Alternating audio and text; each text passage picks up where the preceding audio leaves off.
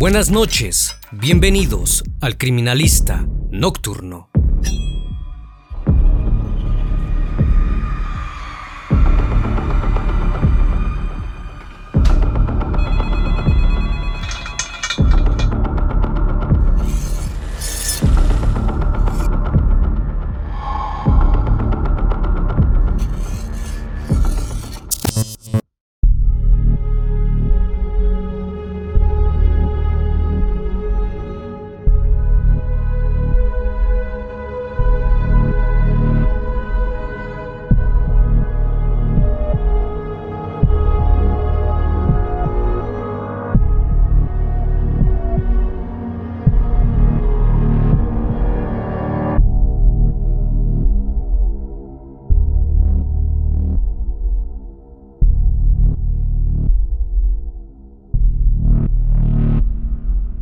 Me arrepiento de lo que he hecho, porque me gusta la carne y no soy el único.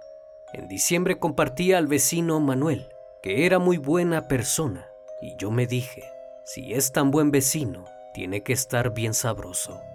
Total que hice unas empanadillas con él y las compartí con los conocidos que en todo momento alabaron la sabrosura del relleno. Quizás ahora piensen mal de mí, pero yo lo hice con la buena voluntad del mundo como recomienda la iglesia, yo compartí mi pan, bueno, en este caso a Manuel, pero al fin y al cabo, hice lo mismo con otros tan necesitados como yo, y ahora me veo prisionero, pero no me arrepiento. Lo único que no me daba apetito eran las cabezas, las manos y los pies, pero cuando me pegaba más el hambre, yo me hacía una sopa con ellas y no desaprovechaba nada. El criminalista nocturno. Entre 1998 y 1999, en Tariba, una pequeña y muy pobre población venezolana, desaparecieron misteriosamente hombres de entre 30 y 40 años. El 12 de febrero de 1999, un miembro de la Defensa Civil atendió una llamada de emergencia hecha por dos jóvenes que decían haber encontrado algo espeluznante eran ollas con restos humanos cerca del Parque 12 de Febrero, en los alrededores del río Torbes, de la ciudad de Tariba, en el estado de Táchira, en Venezuela. En un principio las autoridades especularon teorías sobre los restos encontrados. Creyeron que quizás se trataba de un ajuste de cuentas por parte de traficantes. Incluso se especuló sobre prácticas rituales de alguna secta satánica. Cuando la policía arribó al lugar, empezó a rastrear las cercanías del puente en busca de más restos humanos. Fue entonces que encontraron una choza improvisada, donde se podían ver a lo lejos varios recipientes. Al acercarse descubrieron varios objetos, como ropas, libros, zapatos, cuadernos y documentos, cuyo origen era de varios individuos. Las autoridades realizaron una inspección en ese lugar y para su sorpresa, descubrieron varios restos humanos en recipientes, en ollas, varias partes humanas todas listas para comer. Aquello los dejó estupefactos. Cuando revisaron la cocina de la pequeña choza, encontraron en los recipientes carne y vísceras de personas preparadas para el consumo. Además se toparon con el terrorífico hallazgo de tres cabezas humanas, varias manos y pies, el propietario de aquella casa rústica era Dorancel Vargas Gómez, de 42 años, un hombre vagabundo de barba pronunciada, de apariencia dócil y mirada tranquila, quien de inmediato fue arrestado y escoltado por el cuerpo técnico de la policía judicial y la policía montada, quienes lo trasladaron a la comisaría más cercana donde fue interrogado. Para sorpresa del sargento que lo interrogó, Dorancel reconoció ser el autor de semejante atrocidad.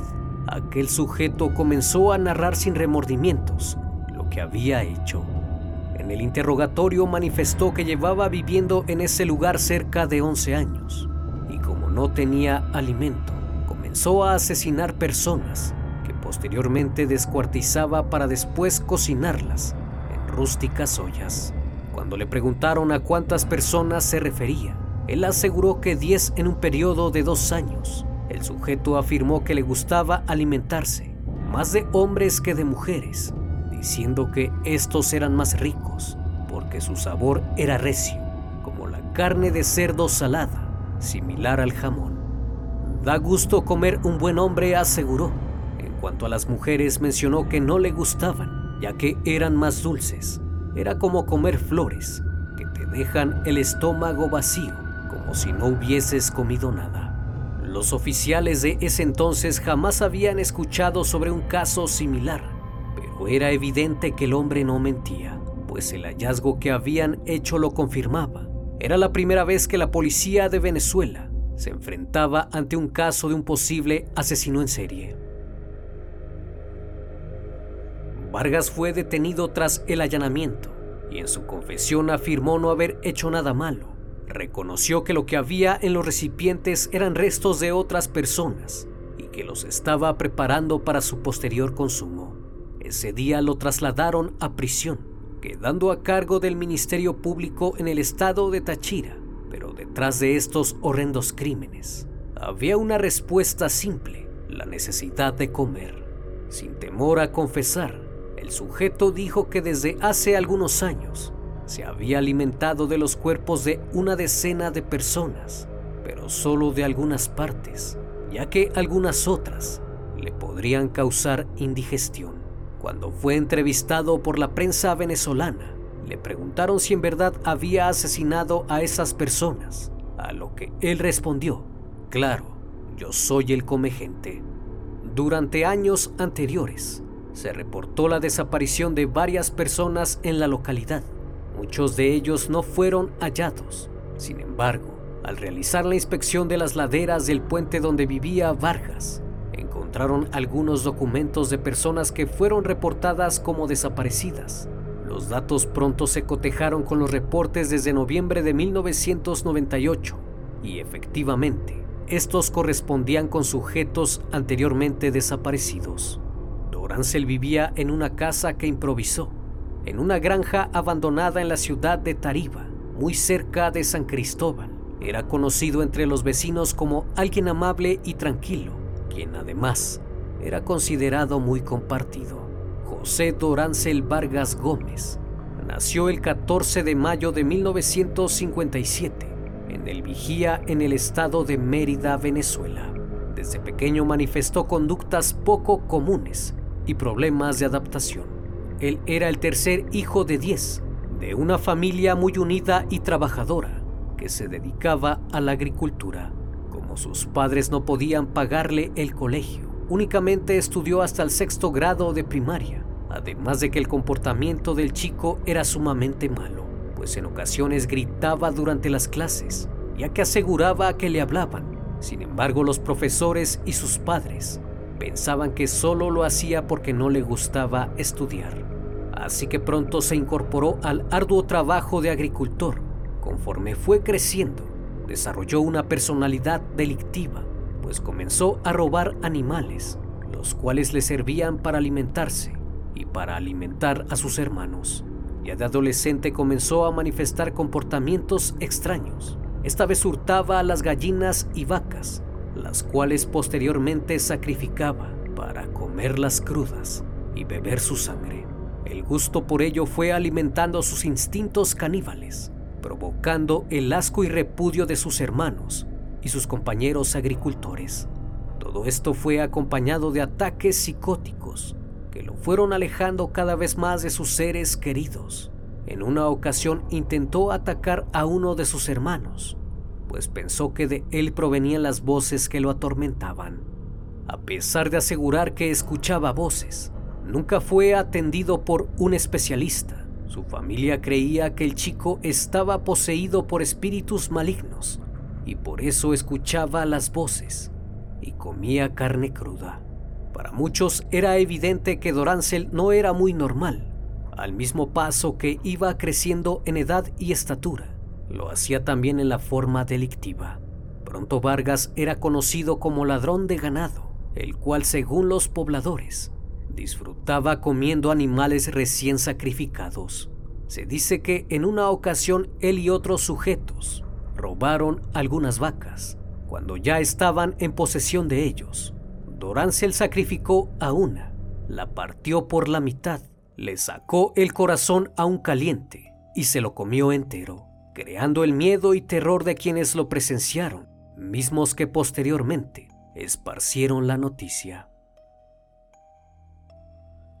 A estas alturas Dorancel era repudiado incluso por su familia, ya que se había vuelto insoportable con el tiempo, pues ahora presentaba cuadros de alucinación más graves, al punto de que comenzó a desconfiar de su familia, pensando que lo querían dañar. Por esa razón, un día decidió marcharse de su hogar y probar suerte en otra ciudad donde logró conseguir empleo.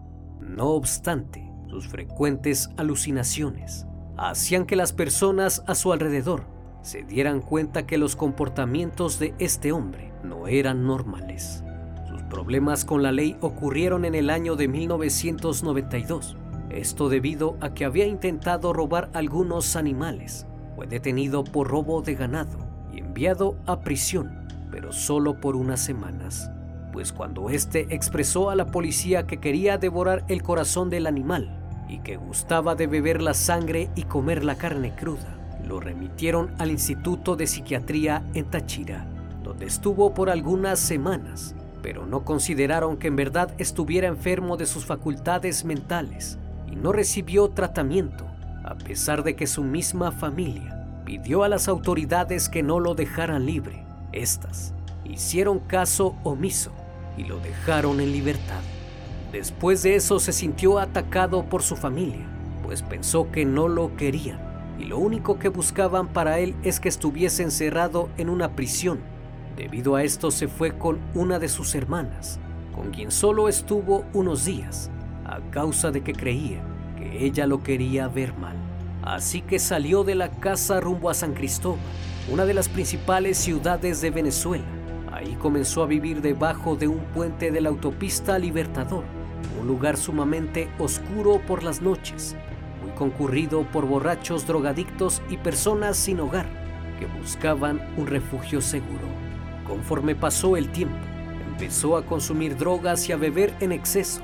Ahora las calles eran su hogar, pero la impresionante y aterradora historia de este sujeto en realidad se dio a conocer por la prensa en el año de 1995, luego de un reporte de un sujeto en estado de ebriedad llamado Francisco Antonio López Guerrero, quien aseguró que una de las personas que en ese momento estaban desaparecidas había sido atacada por un vagabundo debajo de un puente. Se trataba de Cruz Baltasar Moreno, quien llevaba más de dos semanas desaparecido. Según el reporte, Cruz acababa de salir de un bar alcoholizado y pasó por debajo del puente donde un vagabundo al que le decían el loco Dorancel, se cruzó con él y a partir de ahí no lo vio más y sospechaba que aquel sujeto le había hecho algo. A pesar de contar con esta información, la policía no hizo nada para investigar hasta que la mañana del 7 de febrero de ese año, dos personas que pasaban por el río Torbes hicieron un hallazgo impresionante. Cerca de la maleza del río encontraron dos manos humanas. Sorprendidos y a la vez aterrados por esto, se dirigieron a las autoridades para reportar lo que habían visto. Cuando la policía comenzó a registrar el área debajo del puente, se llevaron la terrible sorpresa de los restos humanos. Además de las manos también encontraron unos pies. Muy cerca del sitio había una cueva improvisada, la cual pertenecía al loco Dorancel. Cuando los oficiales se acercaron para interrogarlo, descubrieron más restos humanos y algunos objetos que parecían haberse usado para el ataque. Pronto se inició una búsqueda para dar con este vagabundo, quien horas después fue detenido y señalado como presunto autor de un asesinato. Más tarde los restos humanos fueron identificados como pertenecientes a Cruz Baltasar, por lo que Dorancel Vargas fue llevado ante un juez por haber cometido actos de canibalismo en contra de la víctima. Ahí aseguró que solo había dejado los pies y las manos, porque no eran de su agrado. Debido a esto se ordenó una evaluación psicológica y fue internado en el Instituto de Rehabilitación Psiquiátrica de Pirebeca, un pequeño poblado ubicado a 45 minutos de San Cristóbal. en donde fue diagnosticado con esquizofrenia paranoide. Sin embargo, en lugar de darle tratamiento en la institución, lo enviaron a prisión en donde estuvo por muy breve tiempo, ya que aseguraron que durante su estancia no mostró ningún síntoma de esquizofrenia y al no representar un peligro para la sociedad, decidieron liberarlo. Ello ocurrió el 13 de julio de 1977, solo dos años después del crimen. Tras su salida volvió a vagar por las calles, hasta que le perdieron el rastro. Nadie se molestó en seguirle la pista. Vargas no fue atendido en su hogar ni en el psiquiátrico, ni vigilado por las autoridades. Luego de su presunta rehabilitación, lo que jamás se imaginaron era lo que ocurriría después. Durante los años de 1998 y 1999, el número de personas desaparecidas aumentó drásticamente, tras lo cual se inició una investigación para esclarecer esta serie de sucesos. Las alarmas nuevamente volvieron a saltar cuando el 12 de febrero encontraron los restos humanos a las orillas del río Torbes. Fue entonces que Dorancel fue detenido y en ese momento su caso dio la vuelta al mundo debido a las atrocidades que había detrás. Cuando los restos fueron analizados, se llevaron la enorme sorpresa de que algunos pertenecían a Antonio López Guerrero, el mismo que dio aviso a la policía sobre la desaparición de Cruz Baltasar. En su declaración, Dorancel dijo que tres días anteriores al hallazgo, es decir, el 9 de febrero, había asesinado a Antonio, luego de que se cruzó con él debajo del puente cuando acababa de salir de una cantina. Llegó a confesar que le comió el corazón todavía caliente y casi la totalidad de su carne y que había hecho una sopa con los ojos. También dijo que dos meses antes, una de sus víctimas fue su vecino. En esta ocasión reveló que se comió a su vecino al que llamaba Manuel, el cual era muy buena persona, y pensó que si era buena persona, sin duda debía saber muy bien y así fue. Manuel y Vargas se conocieron tras las rejas. En una ocasión Dorán se lo encontró en las calles de San Cristóbal y lo invitó a su cueva debajo del puente Libertador y sin saberlo se había metido en la boca del lobo. Declaró que con el cuerpo de Manuel había hecho unas ricas empanadas de carne, mismas que repartió con sus conocidos. Una mañana Dorancel llegó con una grasienta bolsa de papel y les ofreció a los demás vagabundos las empanadas que había hecho. Ellos degustaron el manjar con voracidad y hasta le dijeron que tenía muy buena mano para la cocina, pues alabaron el relleno de las mismas. Ninguno sabía que aquella carne era carne humana, carne sacada del cuerpo de Manuel, a quien Dorancel había asesinado. Aseguró que no se arrepentía de lo que había hecho, pues la iglesia dice compartir vuestro pan. Y eso fue lo que hizo, con la mejor voluntad del mundo. Afirmó también que la carne humana era buena, pero como todo tipo de carne, hay partes que deben ser desechadas. En este caso para él eran inservibles la cabeza, las manos y los pies, los cuales enterraba y los huesos los arrojaba por el río, aunque cuando tenía mucha hambre los hacía en sopa. Aunque parezca extraño, Ansel Vargas tenía un modus operandi. Seleccionaba y estudiaba muy bien a sus víctimas antes de asesinarlos. Principalmente se centraba en personas de 30 a 40 años, delgadas y deportistas. Le gustaban los hombres de aspecto fornido y saludable. Por eso prefería a los que paseaban a trote por el parque y a los obreros que distraídos caminaban por las orillas del río Torbes. Y de ellos prefería la parte del abdomen. Solía estar en casa durante el día y pasar las tardes y noches recorriendo la ciudad en busca de víctimas, llevando una tubería consigo que había fabricado a modo de lanza, con una punta muy afilada. Lo seducía el aspecto saludable de los corredores. Según sus propias palabras, terminaban en empanadas, sopas, guisos y asados, que muchas veces compartía con otros individuos en situación de calle quienes degustaban el banquete, ignorando su origen. Una vez que asesinaba a alguna víctima, la llevaba debajo del puente donde tenía su guarida y procedía a trozar el cuerpo. Las partes que no comía Las guardaba alrededor de unas rocas para que se mantuvieran frescas, y lo que más le gustaba eran los muslos. Era su parte favorita, mientras que la lengua y los ojos los utilizaba para hacer una exquisita sopa, porque según él era muy nutritiva. Lo que no le gustaba eran los hombres obesos, ya que ellos tenían mucha grasa y mucho colesterol, y eso era malo para su salud. Por eso prefería no cazarlos. A pesar de lo cruel que esto resultaba, aquel hombre se jactaba de ser generoso, pues las comidas que preparaba con la carne de las víctimas las compartía con algunos vecinos y compañeros, quienes aceptaban gustosos el regalo. Al conocer la historia de este hombre, los medios de comunicación lo comenzaron a llamar el come gente.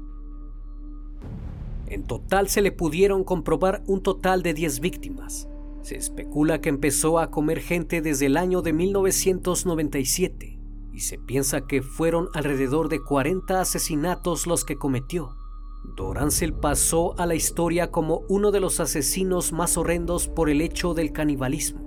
Sin embargo, nunca mostró signos violentos ni opuso resistencia alguna, contrario a lo que se podría especular. Se mostró cooperativo siempre con las autoridades y medios de comunicación, y en más de una ocasión aseguró no sentir remordimiento por sus actos, pues prefería eso a seguir muriendo de hambre mencionó que constantemente era atormentado por lo que él llamaba espíritus, que no lo dejaban dormir y que incluso venían a molestarlo. Tuvieron que pasar cerca de 11 años para que Dorancel Vargas fuera llevado a juicio.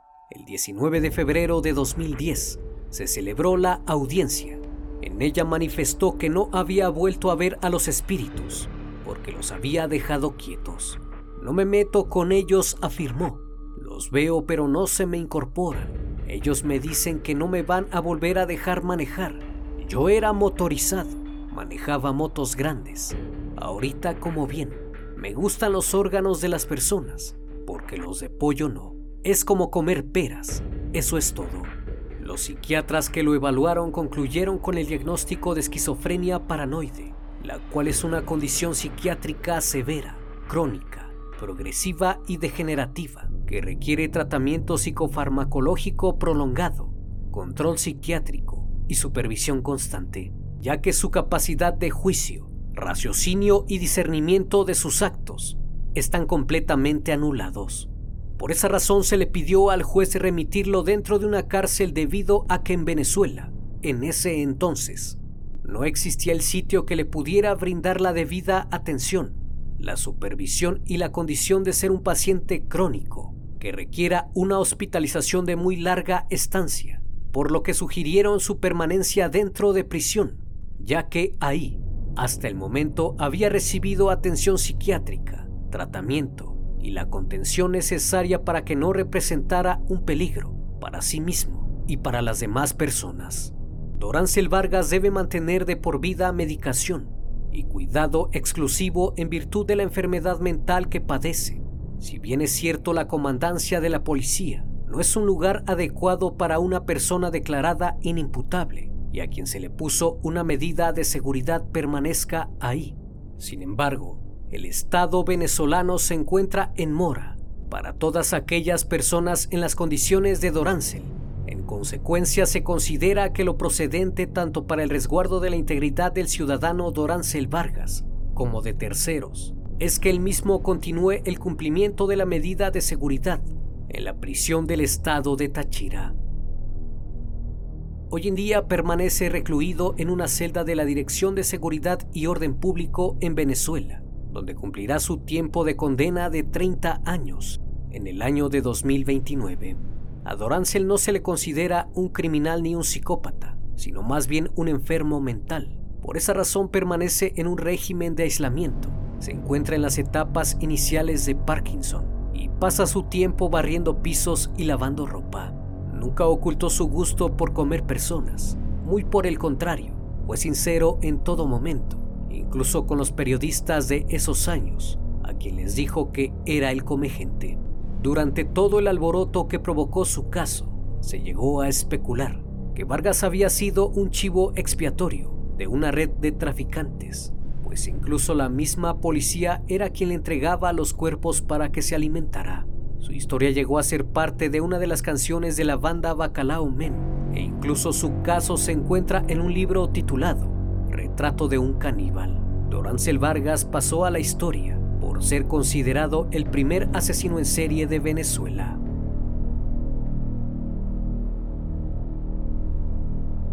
Como cada noche, estimado público, agradezco su compañía. Si aún no estás suscrito, te invito a que lo hagas y seas parte de esta gran comunidad. Les recuerdo que pueden seguirme a través de las redes sociales, donde también comparto algunas cosas que pueden ser de su interés. Esto es El Criminalista Nocturno. Hasta la próxima emisión. Buenas noches.